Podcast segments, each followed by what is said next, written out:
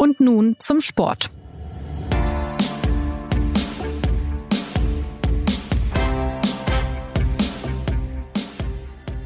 Herzlich willkommen zur neuen Folge von Und nun zum Sport, dem Sportpodcast der Süddeutschen Zeitung. Mehr als 3300 Athleten haben vergangene Woche in 155 Disziplinen um 202 Titel gekämpft. Mehr als 19 Stunden davon haben ARD und ZDF im Fernsehen übertragen 178.000 Zuschauer haben auf den Tribünen zugeschaut. Zahlen in besonders großen Dimensionen liefern sonst die Olympischen Spiele und genau das war ja auch der Plan. Ein Hauch Olympia sollte durch Berlin wehen. Bei den deutschen Meisterschaften in zehn Sportarten, bei den Finals in Berlin. Weil der Fußball bei so vielen Menschen und in den Medien überpräsent ist, müssen sich andere Sportarten neue Konzepte überlegen. Alleine können Bogenschützen oder Bahnradfahrern das große Interesse der Zuschauer einfach nicht mehr gewinnen und hängt doch in vielerlei Hinsicht von diesem Interesse ab. Werden die Finals, also das Format der Zukunft für Kanuten, Fünfkämpfer und Turner, was hat Berlin am Wochenende und in den Tagen davor gezeigt? Welche Schlüsse können die Veranstalter und Athleten daraus ziehen? Darüber reden wir gleich nach einer kurzen Mitteilung unseres Werbepartners. Früher galt das Versenken in sich selbst als esoterische Spinnerei. Seitdem Studien gezeigt haben, dass Meditation und Achtsamkeitsübungen sich auf das Gehirn und den Körper positiv auswirken, werden sie in der Schmerztherapie oder in der Behandlung von Suchtproblemen, Burnout oder psychosomatischen Erkrankungen eingesetzt. Die Apothekenumschau hat nicht nur mit Neurowissenschaftlern, sondern auch mit Therapeuten und Psychologen gesprochen. Auch wenn die Meditation im klinischen Alltag angekommen ist, es hat sich auch ein Geschäft mit der Achtsamkeit entwickelt. Dabei wird der Grundgedanke verwässert. Denn es geht nicht um Selbstoptimierung oder das Kreiseln um sich selbst, sondern ganz im Gegenteil. Der Abstand zu sich selbst und das Abschalten von Innen- und Außenreizen sowie die Erkenntnis, dass man ganz im Hier und Jetzt sein sollte bei allem, was man gerade tut. Zudem beantwortet die Apothekenumschau die wichtigsten Fragen, wie Meditation auch Einsteigern gelingt. Die neue Apothekenumschau. Jetzt in Ihrer Apotheke. Zehn Sportarten haben am Wochenende in Berlin ihre deutsche Meister gesucht und gefunden. Das ist heute Thema bei Und nun zum Sport. Mein Name ist Anna Dreher und im Studio begrüße ich Martin Schneider. Hallo. Hi. Und in der Hauptstadt Joachim Mölter. Hallo Joachim. Hallo. Der die Wettbewerbe der Leichtathletik im Olympiastadion intensiv beobachtet hat und uns jetzt äh, aus der Lobby seines Hotels zugeschaltet ist, äh, weil er sich wieder auf die Rückreise nach München macht, nach intensiven Wettbewerben. Joachim, äh, ein Grund, deutsche Meisterschaften mehrerer Sportarten zusammenzulegen, war ja der gleiche wie bei den European Championships 2018 in Glasgow und Berlin, dass man gesagt hat, mehr Zuschauer durch ein Multisport-Event. Wie war das denn jetzt in Berlin bei den Finals? Wie groß war das Interesse? Wie gut war die Stimmung? Also wenn ich jetzt von den Leichtathleten ausgehe, dann war das Interesse und die Stimmung sehr gut. Also sie hatten an den beiden Wettkampftagen mehr als 60.000 Zuschauer im Stadion, im Olympiastadion. Es verliert sich natürlich ein bisschen, weil es ein riesiges Stadion ist. Also der Oberrang war leer, aber unten war alles relativ voll. Die Leute haben geklatscht. Die Athleten waren sehr begeistert davon, haben sich davon inspirieren lassen. Also die Stimmung bei den Leichtathleten war sehr gut. Die haben aber sicher natürlich auch noch davon profitiert, dass letztes Jahr die Europameisterschaften an gleicher Stelle waren, die ja sehr erfolgreich waren für die deutschen, für den deutschen Leichtathletikverband. Also für die Leichtathleten war es eigentlich eine rundum gelungene Veranstaltung. Und wie war das so in der Stadt? Also Berlin ist ja eh eine sehr pulsierende Metropole, aber haben da die Finals noch zusätzlich äh, Stimmung reingebracht? Wie hast du das da so mitbekommen? Also ich habe es nur, ich habe es auf der Anfahrt schon im, im, Zug mitbekommen, dass sich Leute darüber unterhalten haben, die nach Berlin gefahren sind, über diese Veranstaltungen, was da am Wochenende los ist. Ich habe es von Kollegen mitbekommen, die jetzt nicht nur bei der Leichtathletik waren, sondern auch noch bei anderen Veranstaltungen. Also es muss sehr gut angenommen worden sein. Es war ja auch sehr dezentral. Also es war im Olympiagelände waren ja nur die modernen Fünfkämpfer, waren die Leichtathleten, waren die Bogenschützen, die Triathleten sind auf ihrer Strecke dran, auf ihrer Radstrecke dran vorbeigefahren. Es gab so, hatte ich das Gefühl, so verschiedene kleine äh, Subzentren, äh, wo aber, was ich so gehört habe, überall eigentlich ganz gute Stimmung war. Auf jeden Fall mehr, als wenn die, die einzelnen Sportarten ihre Meisterschaften alleine veranstaltet hätten. Du hast es jetzt gerade schon gesagt, die Leichtathleten haben profitiert davon, dass sie letztes Jahr die EM dort auch ausgerichtet haben. Das waren ja ohnehin mit den Schwimmern zusammen so ein bisschen die Stars der Finals, weil das Sportarten sind, die weniger um, um Zuschauer kämpfen müssen als jetzt zum Beispiel die Bogenschützen. Hast du trotzdem das Gefühl gehabt, man merkt einen Unterschied, also dass es ein anderes Publikum ist und eine andere Atmosphäre als sonst? Und wie haben die Athleten das so beschrieben, wie die das wahrgenommen haben? Bei den Athleten war es sehr unterschiedlich, weil manche haben sich einfach auf ihre Wettkämpfe konzentriert, aber äh, Gina Lückenkämper zum Beispiel hat gesagt, sie war am Samstagvormittag, bevor sie dann ins Stadion musste, vorm Fernseher gesessen, hat sich alles andere mal angeguckt ja. und war auch ganz begeistert. Ich glaube schon, dass es einfach ein größeres Publikum war, also speziell im, im Olympiagelände, wo die Bogenschützen zugange waren, da hatte man Tribünen aufgebaut, Kollegen, die, die vor drei Jahren in Rio waren bei Olympia, haben gesagt, es wären hier mehr, wahrscheinlich mehr Leute gewesen als damals bei Olympia. Oh, okay. Man hatte, äh, man hatte Tribünen aufgebaut, Leinwände aufgebaut, also wo man auch die Fernsehbilder gesehen hat, wo man die Athleten ganz nah gesehen hat, wo man die Scheiben ganz nah gesehen hat. Das war im Olympiagelände zusätzlich noch äh, ein Familiensportfest, ja. was jetzt nicht neu war. Das wird offensichtlich äh, immer wieder gemacht vom, vom Landessportbund Berlin. Aber da waren auch verschiedene Stände aufgebaut. Da konnte man Hockey spielen, hat kleine Parcours, gab kleine Spielfelder und da hat es auch eine Bogenanlage gegeben, wo Kinder, Erwachsene, wo immer, wer immer wollte, instruiert worden sind beim Bogenschießen, die es dann einfach mal ausprobiert hatten. Also ich glaube, diese, dieses Gesamtkonzept, diese Mischung zum einen den Spitzensport sehen, viele Leute hinbringen, zum anderen aber auch äh, daneben, was, was ja gar nicht so publik geworden ist, Möglichkeiten anzubieten, selber Sport zu machen, anderen Sport zu machen, viele Sportarten auszuprobieren. Ich glaube, das hat ein größeres Publikum, ein neues Publikum erschlossen. Also es waren sehr viele, wie gesagt, bei dem Familiensportfest sehr viele Familien mit Kindern da, die es halt die, die Spitzenathleten sehen konnten beim Bogenschießen und die dann selber mal ein bisschen ausprobieren konnten und dann festgestellt haben, dass es gar nicht so einfach ist, selbst auf eine Scheibe, die keine zehn Meter weg ist, äh, den Pfeil überhaupt mal hinzubringen. Also du würdest sagen, das ist äh, eine Chance, die man jetzt auf jeden Fall genutzt hat äh, und, und vielleicht sogar nachhaltig genutzt hat. Man hat es zumindest für jetzt mal genutzt, dass man ein größeres Interesse, dass man ein größeres Interesse geweckt hat. Nachhaltigkeit bedeutet ja immer, dass man dass man nachhalten muss, also dass man es wiederholen muss, in welchem ja. Rhythmus äh, auch immer. Aber na gut, da kommen, wir, da kommen wir auch später noch drauf. Dann, äh, dann ah. ziehe ich diese Nachhaltigkeit äh, noch mal kurz zurück, okay. weil ich äh, noch ganz gerne bei den äh, Leichtathleten bleiben würde. Wir wollen ja in dieser Folge weniger auf einzelne Ergebnisse eingehen, weil ähm, das Event an sich ja sehr faszinierend ist. Aber auf einen Athleten würde ich trotzdem gern zu sprechen kommen. Und es wird dich wahrscheinlich nicht überraschen, dass es der Christoph Harting ist. Mhm. Nachdem er die vorgeschriebene Teilnahme an den Meisterschaften schon als letzte Erpressungsmöglichkeit der deutschen Leichtathletik und den Gewinn des Meistertitels als unbedeutend bezeichnet hat, hat er dann in Berlin keinen gültigen Versuch zustande gebracht. Also ähm, große Klappe, in dem Wettbewerb nichts dahinter und hat dann auch noch gesagt, es könnte mir nicht egaler sein. Harting ist einer der Stars, er ist Olympiasieger. Können wir seinen Stil in seinem Stil reagieren und sagen, mein Gott, seine Aussagen können uns auch nicht egaler sein? Oder macht er damit eben doch viel von dem kaputt, was bei den Finals eigentlich aufgebaut werden soll, nämlich dass die eine bestimmte Bedeutung bekommen und eine, Relevanz beim Publikum auch? Ja, es, er Christoph Hartig vertritt im Moment in diesem Fall eine Einzelmeinung, nicht tatsächlich seine, seine eigene, seine äh, ganz persönliche. Ich habe keinen anderen Athleten gesprochen, der gesagt hat, dass der deutsche Meistertitel wäre ihm egal. Also selbst Weltmeister, Europameister, äh, die ja angetreten sind, haben gesagt, das bedeutet ihnen schon immer noch was und es ist schon noch wert und auch vor diesem Publikum anzutreten. Mhm. Ich, äh, wie gesagt, es ist die Meinung von, von Christoph Harting, wenn er es nicht für bedeutend hält, für wichtig hält, sich so einem Heimpublikum zu stellen, anzutreten, dann eine Leistung zu bringen, mei, dann da, da, ist ihm nicht zu helfen. Also es ist, äh, wenn er nicht vor Publikum antreten mag, wenn er, wenn er die Emotionen nicht aufsaugen mag, die es durchaus gab, von der sich etliche Athleten haben beflügeln lassen. Also Konstante Klaus verhalten hat gesagt, sie hat sich davon tragen lassen zu, zum deutschen Rekord. Gesa Felicitas Krause, die Hindernisläuferin, hat gesagt, sie hat es nochmal aufgezogen, weil es so ähnlich war wie, wie vor einem Jahr, als sie Europameisterin gewonnen ist. Ja.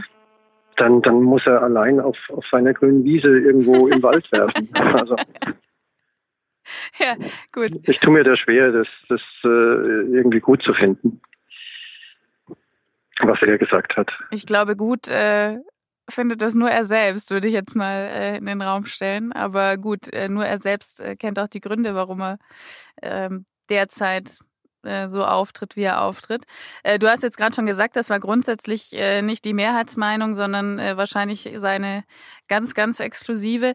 Frage an euch beide, ist das denn jetzt auch tatsächlich dieses Format der Zukunft, also der einzige Weg, diesem überpräsenten Fußball was entgegenzusetzen? Reicht die Stahlkraft von Leichtathletik, Schwimmen, Boxen, Triathlon und Co. allein nicht mehr aus? Also ich finde ja, das Feedback auf die Veranstaltung zeigt ja auch, dass sich da jetzt wirklich alle beteiligten Akteure einig sind, dass man da ein Format gefunden hat, das tragfähig ist, das zukunftsfähig ist, das aber, wie du richtig gesagt hast, aus, sich aus der Erkenntnis speist, dass man eben alleine nicht mehr stark genug ist, um Aufmerksamkeit zu ziehen. Die Erkenntnis hat meiner Meinung nach relativ lange gedauert. Der Wintersport hatte die schon sehr viel früher, beziehungsweise weil der Wintersport auch vielleicht nicht die Tradition hatte, wie sie Schwimmen und Leichtathletik äh, hatte. Aber diese, diese gebündelten Sendestrecken von Biathlon, nordischer Kombination, Skispringen, äh, Skialpin, die funktionieren ja schon seit Jahren. Und der Sommersport hat jetzt sehr lange gebraucht, um das Konzept zu kopieren, sieht aber nun, dass das auch erfolgreich ist. Und um die Frage klar zu beantworten, ja, ich glaube, dass genau das ist das Konzept der Zukunft. Und anders geht's gar nicht mehr? Also es gibt eben die Zugpferde. Also du hast gesagt, äh, die Schwimmen und Leichtathleten sind ein bisschen die Stars der Veranstaltung. Ähm, eine Leichtathletik-WM, die eigen übertragen wird, die funktioniert auch so im TV für alle anderen Randsportarten, Kanu, Bogenschießen, moderner Fünfkampf, Triathleten, Turnen oder Tischtennis. Turnen oder Tischtennis sind zwei besondere Sportarten, die eigentlich von Mitgliederzahlen hier überhaupt keine Randsportarten sind, sondern äh, die in Deutschland unfassbar viele Menschen machen, die im TV aber eben nicht präsent sind. Für die diese Sportarten ist das meiner Meinung nach die einzige Chance, im Fernsehen über eine gewisse Wahrnehmungsschwelle drüber zu kommen. Dann äh, war hier ein kurzer Appell an den Deutschen Tischtennisverband äh, versteckt, möglichst auch bei den nächsten Finals mitzumachen, so sie denn kommen. Joachim, wie siehst du das denn? Ich kann dem eigentlich nur beipflichten, was der Martin gesagt hat. Diese vielen kleinen Randsportarten, die durchaus interessant sind und, und spannend sind, die haben normalerweise ihr Publikum alle vier Jahre nur bei Olympischen Spielen. Und das ist jetzt die Gelegenheit für Sie, wenn Sie dieses Konzept weiterbehalten, zumindest öfter präsent zu sein. Man muss das, ich weiß nicht, ob sich das in Deutschland jedes Jahr machen lässt, aber es gab ja letztes Jahr diese European Championships, wo es auf kontinentaler Ebene war, was sicher auch nicht jedes Jahr möglich ist. Letztes Jahr zum Beispiel in geraden Jahren. In geraden Jahren finden auch die Olympischen Spiele statt. Also wenn man so ein Konzept entwickeln könnte auf europäischer Ebene alle vier Jahre in den geraden Jahren zwischen Olympia und äh, vielleicht auf nationaler Ebene alle zwei Jahre, das, das so eine Großveranstaltung zu machen, glaube ich, wird man da auch eine gewisse Nachhaltigkeit kriegen. Man müsste auch nicht immer mit den gleichen Disziplinen, den gleichen Sportarten dabei sein. Ja. Das lässt sich halt im, im Sommer, glaube ich, schwerer bewerkstelligen, weil es unterschiedliche Formaufbauten, Saisonhöhepunkte gibt. Also die Schwimmer waren ja jetzt zum Beispiel, die sind hier in Berlin angetreten nach ihren Weltmeisterschaften, die modernen Fünfkämpfer vor, also unmittelbar vor ihren Europameisterschaften. Mhm. Die Leichtathleten haben noch knapp zwei Monate zur Weltmeisterschaft. Das ist nicht ganz einfach, das zu koordinieren. Man muss halt gucken, welchen Sportarten passt es rein und man muss dann so viele wie möglich mitnehmen. Das, äh, das wollte ich auch noch sagen. Zeitlich ist es ja immer die Frage, so ein Fenster zu finden, weil wenn man diese Zahlen jetzt der Finals nochmal nennt, dass man mehr als 3300 Athleten, acht Wettkampfstätten, 155 Disziplinen und 202 Titel, das ist ja wirklich ein enormer Umfang. Das müsste ja jetzt, wenn du jetzt auch sagst, man müsste gucken, dass man es irgendwie einbettet in die verschiedenen Wettkampfkalender und äh, die Sportarten abwechselt, da müsste ja dann schon eine sehr große Motivation der einzelnen äh, Sportverbände auch vorhanden sein. Ist es denn abzusehen, dass es die gibt? Also ich kann mir das gut vorstellen. Die Verbände müssen ja gesehen haben, es hat letztes Jahr auf europäischer Ebene funktioniert, es hat dieses Jahr auf deutscher Ebene funktioniert. Die müssten ja eigentlich ein Interesse daran haben, da mitzumachen. Müssten vielleicht auch ihre äh, Kalender, ihre Terminkalender drauf abstimmen und vielleicht auch Kompromisse machen. Die im Winter, die Athleten haben es ja auch gemacht. Also die Biathleten zum Beispiel haben ganz neue Wettkampfformen, Verfolgungsrennen, äh, Massenstart erfunden, um da um präsent zu sein, um Abwechslung zu bieten. Das müsste im, im Sommer eigentlich auch im Interesse der Verbände sein.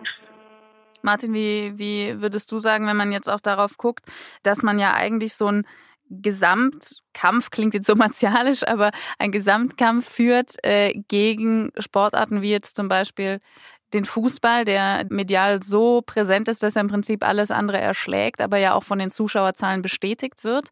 Kann es eigentlich auch gar kein anderes Interesse geben, als da gemeinsam entgegenzusetzen? Also ich würde die Beharrungskräfte in Verbänden niemals unterschätzen, aber ich sehe das genauso. Es du, du hast es gerade richtig gesagt, wenn man sich damit beschäftigt und sieht, wie die, die Aufmerksamkeitsverteilung ist, und Aufmerksamkeit ist eine Währung in äh, unserer Zeit. Aufmerksamkeit lässt sich direkt übersetzen in Sponsorengelder, in, in ähm, Relevanz, in Daseinsberechtigung teilweise, wenn es um Fördergelder geht, dann müssen diese Verbände ein Interesse daran haben, da vorzukommen. Wie wir eben schon gesagt haben, alleine funktioniert es nicht mehr, zusammen kann es funktionieren. Kann der Fußball überhaupt noch eingeholt werden, was, was so die Zuschauergunst angeht? Oder, oder wollen Leichtathleten und Schwimmer sich überhaupt so eine große Messlatte setzen? Nein, also der Fußball kann in Deutschland nicht eingeholt werden. Ähm, damit man mal vielleicht ein Verhältnis hat. Ähm, diese Finals haben jetzt bei der ARD die aktuellen Quoten, die heute Morgen rausgekommen sind, die lagen so in der Spitze bei zwei Millionen Zuschauern. Axel Balkowski, der Sportkoordinator der ARD, der dafür zuständig ist, hat das als herausragend oder großartig bezeichnet. Ob man jetzt so weit gehen muss, weiß ich nicht, aber es sind auf jeden Fall gute Quoten dafür, äh, dass es halt in Anführungszeichen nur deutsche Meisterschaften waren, also es kein internationaler Wettkampf war. Zum Vergleich, wir sind jetzt bei diesen Finals bei zwei Millionen. Biathlon gucken sich im Winter vier bis fünf Millionen an. Also die sind nochmal populärer. Die äh, Frauenfußball-WM haben sich, wenn ich es jetzt richtig im Kopf habe, äh, sieben bis, ich glaube, in der Spitze neun Millionen angeguckt. Das heißt, da kommt schon mal ein ganzen, ganzer Batzen drauf. Und äh, entscheidende WM-Spiele der Männernationalmannschaft der Fußballer, die gucken sich 27 Millionen an. Also das ist im, im Großen die Zahlen und wir merken das übrigens auch hier bei uns im Podcast. Unser Podcast heißt ja äh, und nun zum äh, Sport und wir machen ja auch Hörerbefragungen, also wir holen uns wahnsinnig viel Feedback ein und da ist auch die einhellige Meinung, dass sich das Interesse an Fußball überwältigend ist. Allerdings hat der, der sogenannte Randsport, der Allgemeinsport oder um es konkreter zu machen, Formel 1, Leichtathletik, Tennis, äh, Wintersport, sehr treue Fans. Das heißt, wenn wir hier äh, beim und nun zum Sport mal drei Folgen über Fußball reden, dann ist direkt das E-Mail-Postfach äh, voll, warum wir denn eigentlich und nun zum Sport heißen und warum wir uns nicht und nun zum Fußball äh, umbenennen. Das heißt, die äh, in der Quantität ist der Fußball nicht zu schlagen, aber ähm, die anderen Sportarten müssen sich nicht verstecken. Sie müssen halt ihre Stärken betonen. Sie haben, sie haben treue Fans. Sie haben auch, wenn sie sich richtig präsentieren, genug Fans, damit äh, man so eine Mammutübertragung in öffentlich-rechtlichen äh, Sendern äh, rechtfertigen kann. Diese Chance müssen sie nur ergreifen. Joachim, wenn ich richtig informiert bin, dann waren die Finals ja äh, nicht aus der Leichtathletik oder aus dem Boxen heraus geboren, sondern eine Idee von ARD und ZDF, die das dann in die Verbände reingetragen haben. Also im Prinzip kann man sagen, die öffentlich-rechtlichen wurden äh, zum Sportveranstalter. Ähm, hast du das Gefühl, das Bewusstsein ist gar nicht da, dass es noch andere Chancen gibt, wie man die Gunst der, der Zuschauer gewinnen kann, wie man das Interesse steigern kann? Äh, oder war das jetzt einfach ja, mehr oder weniger Zufall? Na, das war kein Zufall, das war schon eine äh, beharrliche Arbeit. Also die, die Idee kam natürlich von ARD, ZDF, von den Fernsehern, aber die Verbände haben natürlich auch jahrelang oft genug und lang genug gejammert, dass sie nicht vorkommen. Bis sich ARD und ZDF halt gedacht haben, okay, wir überlegen uns mal was, wie es möglich ist und haben vom Wintersportkonzept ausgehend, glaube ich, diese Idee entwickelt, wie sie jetzt das erste Mal vorgestellt worden ist. Also ich glaube, da haben beide schon, schon mitgespielt, die, die Verbände, gerade die kleineren, die halt darauf gedrängt haben, auch mal wieder vorzukommen. Die ARD, ZDF, die darauf reagiert haben. Also es war, glaube ich, eher so, ein, so eine gemeinsame Geschichte. Man muss dazu vielleicht auch wissen, dass ARD und ZDF ja, was äh, die Fußballrechte angeht, immer mehr verlieren. Das ZDF überträgt die Champions League äh, nicht mehr live. Äh, RTL überträgt die WM-Qualifikation der Männer. Bei ARD und ZDF finden, glaube ich, noch DFB-Pokal und Freundschaftsspiele der Männernationalmannschaft statt und die Frauen-WM. Äh, das heißt, die ARD und ZDF haben schon ein Interesse daran, auch andere Sportarten da zu platzieren. Auf der anderen Seite haben diese, die anderen Sportarten eben mit dem, dem öffentlich-rechtlichen Rundfunksystem in Deutschland auch eine einmalige Chance. Das heißt, ähm, sie müssen nicht sich sofort auf dem privaten Markt äh, etablieren. Das heißt, sie müssen nicht zu RTL oder zu Sat1 gehen und halt äh, werben damit, dass sie äh, Werbeerlöse erzielen, sondern durch den, durch den Auftrag, den der öffentlich-rechtliche Rundfunk hat, auch eine gewisse äh, Breite abzudecken, hat man da relativ gute Argumente. Das heißt, man hat eigentlich alle Instrumente im, im Baukasten, um sich äh, einem größeren Publikum zu präsentieren. Und jetzt mit diesen European Championships und den, ähm, und den Finals nutzt man die, meiner Meinung nach diese Instrumente endlich mal vollständig. Ja, also zumindest äh, sprechen ja die Rückmeldungen von, von den Leuten in Berlin und, und Zuschauerzahlenmäßig, auch wenn das noch nicht die Dimension wie jetzt beim Fußball oder bei den Olympischen Spielen sind. Aber das spricht ja alles dafür, dass dieses Format eins ist, was man durchaus äh, weiterverfolgen kann. Wir hatten vorhin ganz kurz schon die Nachhaltigkeit angepiekst. Das ist natürlich auch ein großer Aspekt einer solchen Veranstaltung, wie die Nachhaltigkeit einzuordnen ist, was die Aufmerksamkeit angeht von Publikum, von Sponsoren, aber natürlich auch für die Athleten selbst, was die Förderung angeht von Aktiven und auch dem Nachwuchs. Wie würdet ihr das denn einordnen? Was für einen Effekt hat so eine Veranstaltung wie die Finals da? Also wenn, wenn ich mir so anschaue, kann der Effekt jetzt nicht unbedingt in, in, in der Förderung liegen. Also klar, mehr, mehr Zuschauer, mehr Aufmerksamkeit äh, ist gleich mehr Sponsoren, ist gleich mehr Geld, die man in den Nachwuchs stecken kann. Das ist ein Modell, aber ich glaube, die größere Nachhaltigkeit ist tatsächlich, wenn es einem gelingt, äh, Kinder wieder zu, zu mehr Sportarten zu bewegen. Also nicht nur zum Fußball, sondern wenn man ihnen zeigt, äh, es gibt noch das, es gibt noch das, es gibt noch das, das ist auch ganz spannend. Wenn man ihnen einfach die Gelegenheit gibt, äh, einfach mal auszuprobieren, Talente zu entdecken, also die Möglichkeit, das ist mir jetzt am, am Wochenende anhand dieses Familiensportfestes, über das ich mal drüber ja. bin, aufgefallen, was es, was es alles an Möglichkeiten gibt. Äh, da war auch Klettern dabei, da war auch Baseball dabei, da war American Football dabei, Hockey, wie gesagt, äh, es ist alles Mögliche gemacht worden.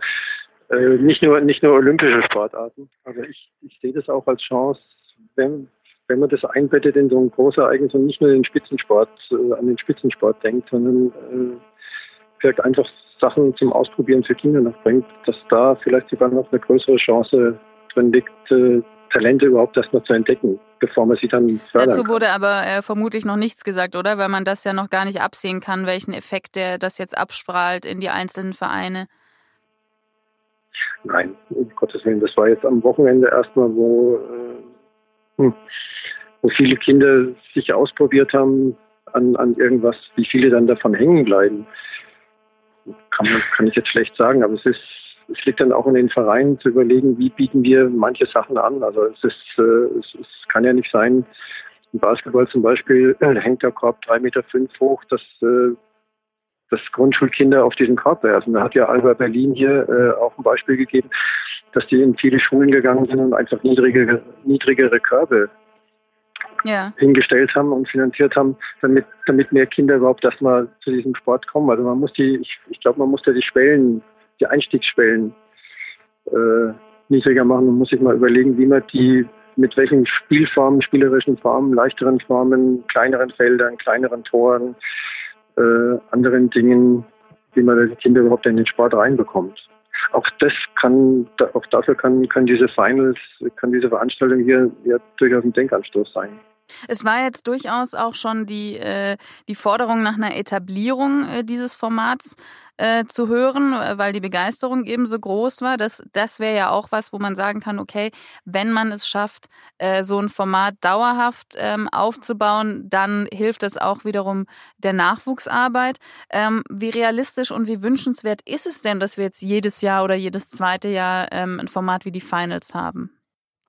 Also ja, natürlich wäre, wäre eine Etablierung wünschenswert. Also wenn man so eine Veranstaltung äh, macht und danach ist bis auf Christoph Harting das Feedback durchweg positiv. Wenn man ehrlich ist, hat man das bei Sportveranstaltungen ja auch in der Regel eher selten.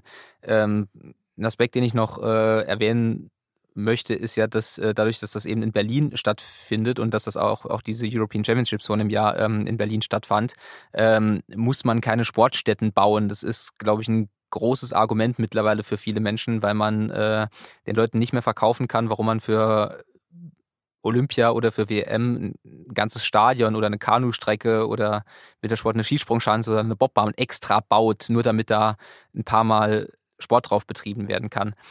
Ich glaube, dass die Akzeptanz dieser Veranstaltung auch deswegen herrührt, weil man eben auf Vorhandenes zurückgreift, weil es nachhaltig ist, weil das in, auch gerade, Stichwort Fridays for Future, äh, extrem in den Zeitgeist passt. Was die Nachwuchsförderung angeht, da muss man sagen, das ist wahnsinnig komplex. Das ist ein Puzzle aus ganz, ganz vielen Teilen. Da ist mediale äh, Präsenz ein Teil, aber da kommt es auch noch auf Schulformen, auf äh, die Infrastruktur. Befinde ich mich in der Stadt, befinde ich mich im Land? Das, das ist so einfach nicht zu beantworten. Also es ist so, dass zum Beispiel der Deutsche Leichtathletikverband, der verliert Mitglieder. Äh, der hatte, ich habe es mir rausgeschrieben, 2010 885.000 Mitglieder, jetzt sind es noch knapp 800.000. Das ist nicht dramatisch, aber doch schon eine eindeutige Tendenz. Wie man das dann eben behebt, das, äh, da kann man wieder eine Stunde lang drüber reden, glaube ich. Gut, dann verschieben wir das auf das nächste Mal. Die Finals in Berlin, äh, die mega deutsche Meisterschaft, vielleicht das Event der Zukunft für Sportarten wie Leichtathletik, Schwimmen, Bogenschützen und Bahnradfahren. Vielen Dank, Joachim. Vielen Dank, Martin, fürs Mitmachen und natürlich an Sie fürs Zuhören. Wenn Sie Anregungen, Fragen oder Kritik haben, schreiben Sie uns gerne unter podcast.sz.de und bewerten Sie uns gerne auf iTunes. Die nächste Folge gibt's nächsten Montag. Bis dahin, eine schöne Woche. Machen Sie es gut.